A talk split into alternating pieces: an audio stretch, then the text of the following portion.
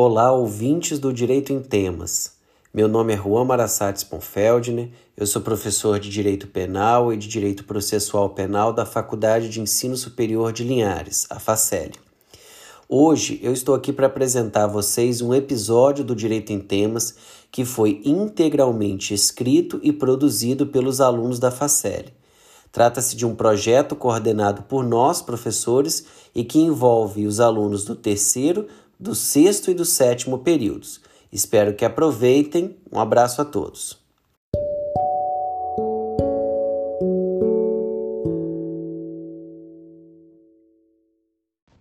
Olá pessoal, meu nome é Marcel e eu sou aluno do sexto período do curso de Direito da Faculdade Municipal de Linhares, FACEL. E hoje, eu e meus colegas de turma vamos estar apresentando um tema muito importante para o direito processual penal, que é a cadeia de custódia.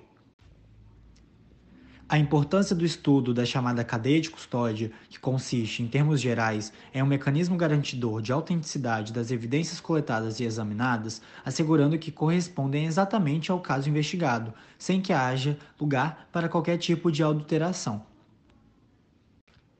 Tal preocupação com o tema não é nova.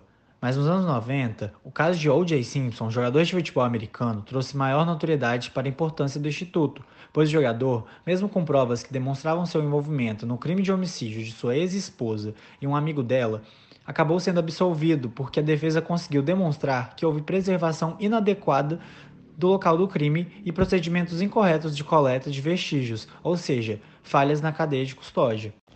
Assim, para adentrarmos no assunto instituído por meio da Lei 13.964 de 2019, que criou os artigos 158-A até o artigo 158-F do Código de Processo Penal, meus colegas Gleison e Rogério darão seguimento ao tema deste podcast, a cadeia de custódia. Obrigado, Marcel, pela excelente introdução do podcast.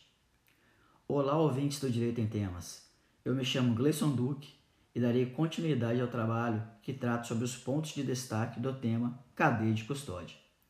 Pois bem, irei iniciar o trabalho abordando os aspectos mais importantes contidos no artigo 158-A do nosso Código de Processo Penal.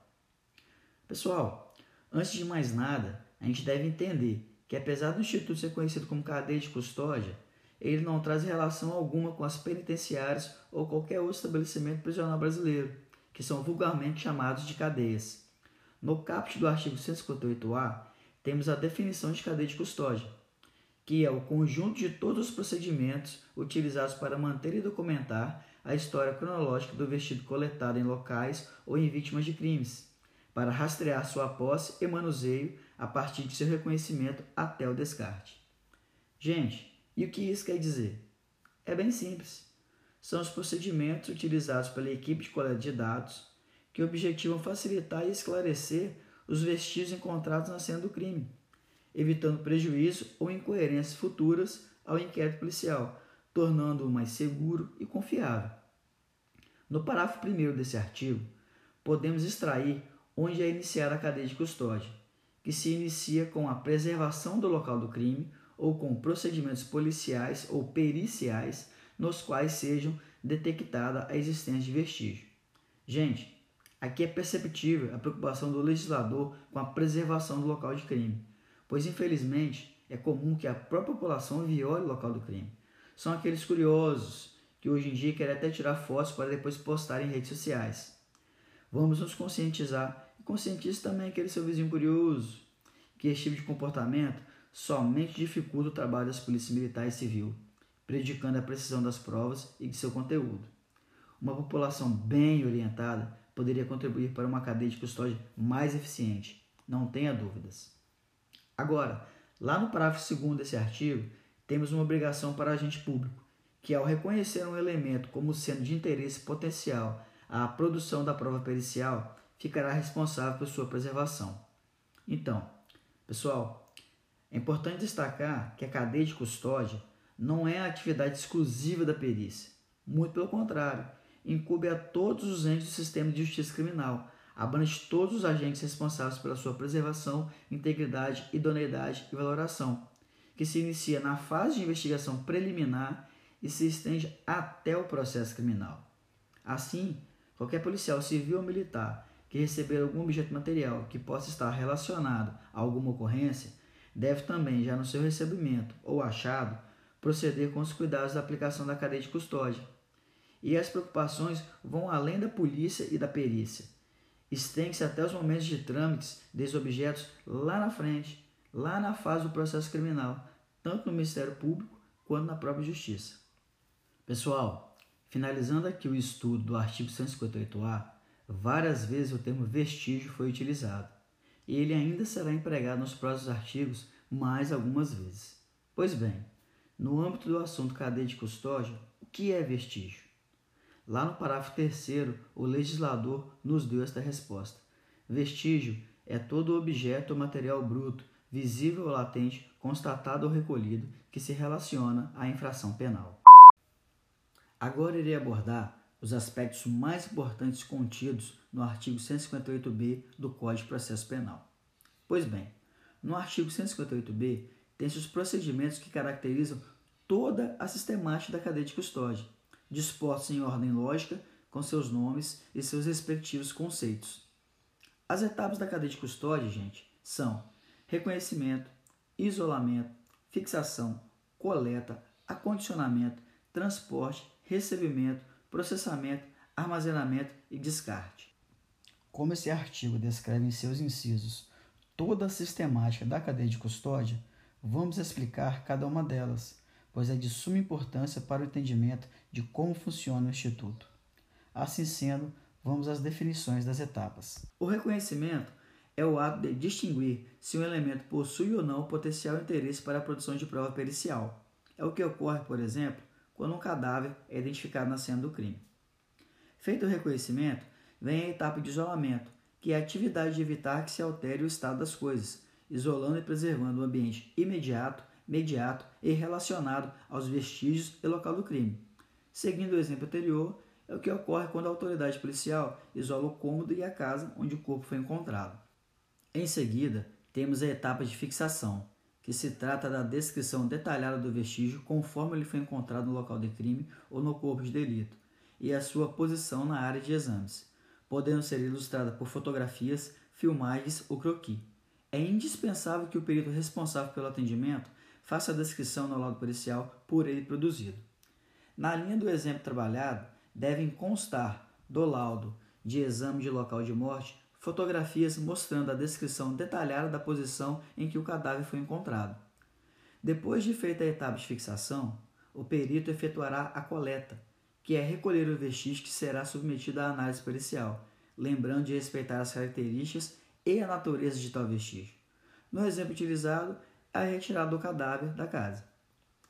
Em conjunto com a etapa de coleta, tem-se a etapa de acondicionamento, que se trata de um procedimento de embalar de forma individualizada levando em consideração as características químicas, físicas e biológicas de cada vestígio coletado para posterior análise. Deve constar a data, hora e o nome de quem fez a coleta e o acondicionamento. No exemplo que temos trabalhado, é o acondicionamento do cadáver numa lona preta. Uma vez acondicionado o vestígio, tem-se a etapa de transporte, que não é simplesmente o ato de transferir o vestígio de um local para o outro. Este transporte deve ser adequado, levando em consideração as embalagens, veículos, temperatura, entre outras variáveis, de modo a garantir que o vestígio não sofra alteração em suas características originais, bem como o controle de sua posse. No exemplo citado, é o transporte do cadáver em caminhão do Instituto Médico Legal, com condições adequadas para sua preservação.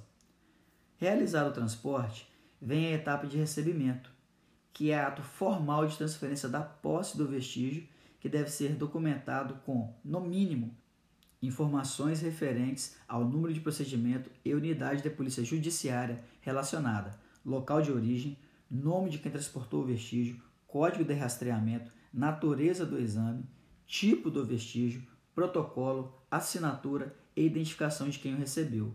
No nosso exemplo, é o que ocorre quando o cadáver é recebido pelo médico legista no IML. Esta etapa também pode ser analogamente observada em filmes, quando o legista sempre está com uma prancheta quando recebe um cadáver ou outro vestígio para examinar. Na etapa de processamento é que temos a perícia propriamente dita, que é a manipulação do vestígio de acordo com a metodologia adequada às suas características biológicas, físicas e químicas, a fim de se obter o resultado desejado, que deverá ser formalizada em laudo produzido por perito. No exemplo que temos citado, é a realização de uma necropsia.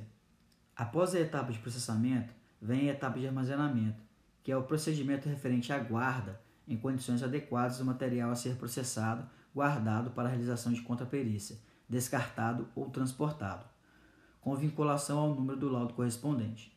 No exemplo em questão, é o armazenamento do cadáver em geladeira do ML até o sepultamento. Por fim, temos o descarte, que é o procedimento referente à liberação do vestígio, respeitando a legislação vigente e, quando pertinente, mediante autorização judicial. No exemplo trabalhado, seria o sepultamento do corpo. Outro exemplo que ilustra bem esta etapa é a destruição de droga apreendida, obviamente preservando uma amostra necessária à realização de laudo definitivo e para fins de eventual contraprova. No CPP, o artigo 158-C diz: a coleta dos vestígios deverá ser realizada preferencialmente por perito oficial, que dará o encaminhamento necessário para a central de custódia, mesmo quando for necessária a realização de exames complementares. Pessoal, aqui é válido destacar que a maior parte dos erros cometidos no levantamento pericial ocorre ao coletar as amostras, sendo a insuficiência da amostra e a falta de fornecimento de padrões de comparação os erros mais comuns. E é exatamente por isso que o artigo 159 do CPP determina que o exame de corpo de delito e outras perícias serão realizados por perito oficial, portador de diploma de curso superior ou então, na falta de peritos, por pessoa investida de função pública, conforme parágrafos do mesmo artigo 159 do Código de Processo Penal. Quando a coleta dos vestígios é realizada por pessoa investida de função pública, essa deverá também observar todos os procedimentos técnicos introduzidos pela Lei 13.964 de 2019, sob pena de contaminação da cadeia de custódia. Essa Lei 13.964 de 2019, gente, é a lei que trouxe a cadeia de custódia para dentro do Código de Processo Penal brasileiro, introduzindo os artigos 158A até 158F, que são os artigos que tratam sobre o tema desse podcast. Continuando no artigo 158c, o seu parágrafo 1 diz que todos os vestígios coletados no decurso do inquérito ou processo devem ser tratados como descrito nesta lei, ficando o órgão central de perícia oficial de natureza criminal responsável por detalhar a forma do seu cumprimento. Gente, temos aqui mais um elemento que visa garantir a veracidade dos vestígios e sua rastreabilidade.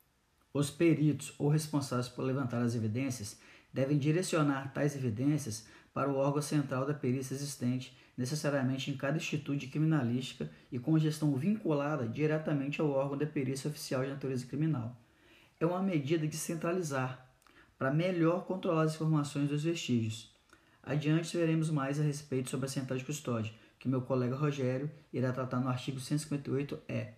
Já no parágrafo 2 do 158-C, é categórica a proibição da entrada em locais isolados, bem como a remoção de quaisquer vestígios de locais de crime antes da liberação por parte do perito responsável, sendo tipificada como fraude processual à sua realização. Obviamente, gente, essa proibição visa dar mais eficiência para o trabalho policial, bem como garantir a confiabilidade dos vestígios ali coletados. Chegamos agora no artigo 158-D do Código de Processo Penal que traz elencados os protocolos para a segurança e idoneidade dos vestígios coletados. Logo no caput do artigo, temos um apontamento de que o recipiente para condicionamento do vestígio será determinado pela natureza do material, ou seja, vai depender das características físicas, químicas e ou biológicas. O recipiente utilizado pelo perito será aquele que melhor se adequa às peculiaridades de cada material. No parágrafo 1 desse artigo, está descrito um dos principais dispositivos de segurança para garantir a preservação do vestígio, o lacre de segurança. Além do lacre exigido, o recipiente lacrado terá de constar uma numeração individualizada, a fim de facilitar sua identificação nos bancos de dados. Em seguida, o parágrafo 2 do artigo 158-D nos diz que deverá ocorrer a individualização do recipiente para cada vestígio coletado, a fim de preservar ainda mais sua integridade. Por exemplo, vamos imaginar que em local de crime o perito oficial colete estojos e munições deflagradas de arma de fogo e os acondicione de forma coletiva em apenas um recipiente, um saco plástico, por exemplo, dentro do qual, mesmo que lacrado, poderá ocorrer modificações físicas nos vestígios, como amassamentos ou ranhuras. Assim, poderá inviabilizar uma futura comparação balística. Ademais, Tais recipientes devem ter um adequado grau de resistência e espaço para condicionar o material coletado, bem como para registrar informações acerca do vestígio, como a sua descrição, quantidade, data, hora e local da coleta, ou seja, tudo para garantir sua preservação e identificação.